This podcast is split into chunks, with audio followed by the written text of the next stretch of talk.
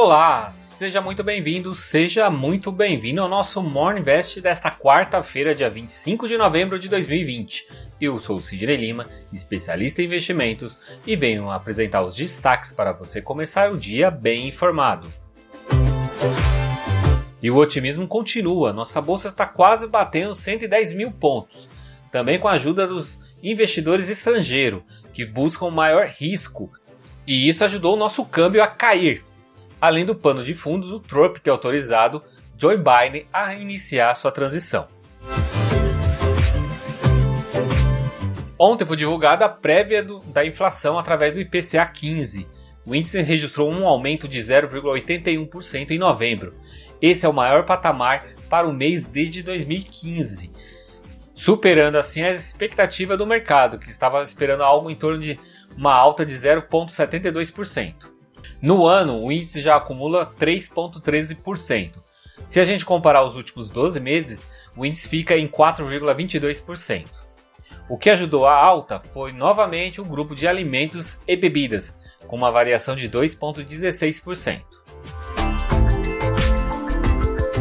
E no noticiário das vacinas, a vacina russa Sputnik V apresentou 95% de eficácia ao combate ao Covid-19 e essa também será a vacina mais em conta. O custo estimado da dose gira em torno de 55 reais. E a Covid pelo mundo, o lockdown do Reino Unido termina no próximo dia 2 de dezembro, mas as restrições devem ser mantidas e haverá um relaxamento no Natal, mas não foi divulgado como que será. Segundo o primeiro-ministro Boris Johnson, haverá um novo sistema de restrições regionais. Já na França, o presidente francês Emmanuel Macron anunciou que pretende iniciar a vacinação à população contra a Covid entre o final de dezembro e início de janeiro, e a prioridade inicial será os idosos. Com todas essas notícias, o nosso principal índice disparou 2,24%, aos 109.786 pontos. Na semana, o Ibovespa já acumula uma alta de 3,53%. Das 77 ações que compõem a carteira teórica, 56 subiram. O volume financeiro negociado foi de 29,2 bilhões de reais.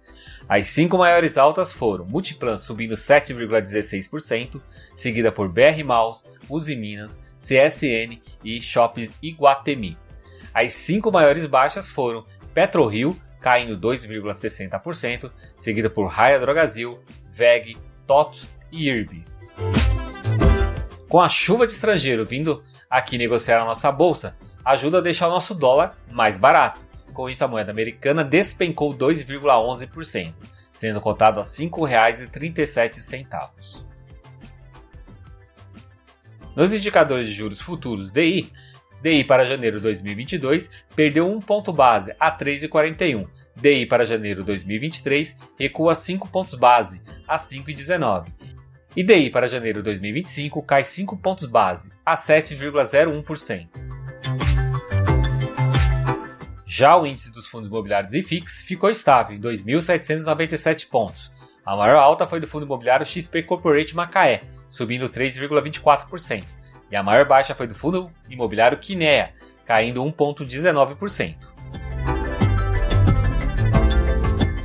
E nos Estados Unidos, após Trump autorizar a transição e também a indicação de Janet Yellen por Biden para ser secretária do Tesouro, e sendo assim também a primeira mulher a ocupar esse cargo, animou os investidores de Wall Street. Dow Jones, inclusive, superou pela primeira vez a linha dos 30 mil pontos, com uma alta de 1,54%.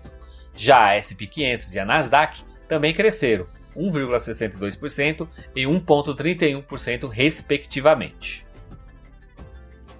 Na agenda de hoje, estaremos de olho como fecha o PIB dos Estados Unidos e depois olhar também para o número de pedidos de seguro-desemprego, além da divulgação da ata da FONC. Esses foram os destaques do nosso Morning Invest desta quarta-feira. Esse conteúdo está nos principais agregadores de podcast, então já aproveita e compartilhe esse conteúdo para mais pessoas. Tenha um ótimo dia e eu te encontro amanhã, aqui nesse mesmo canal. Então, até lá!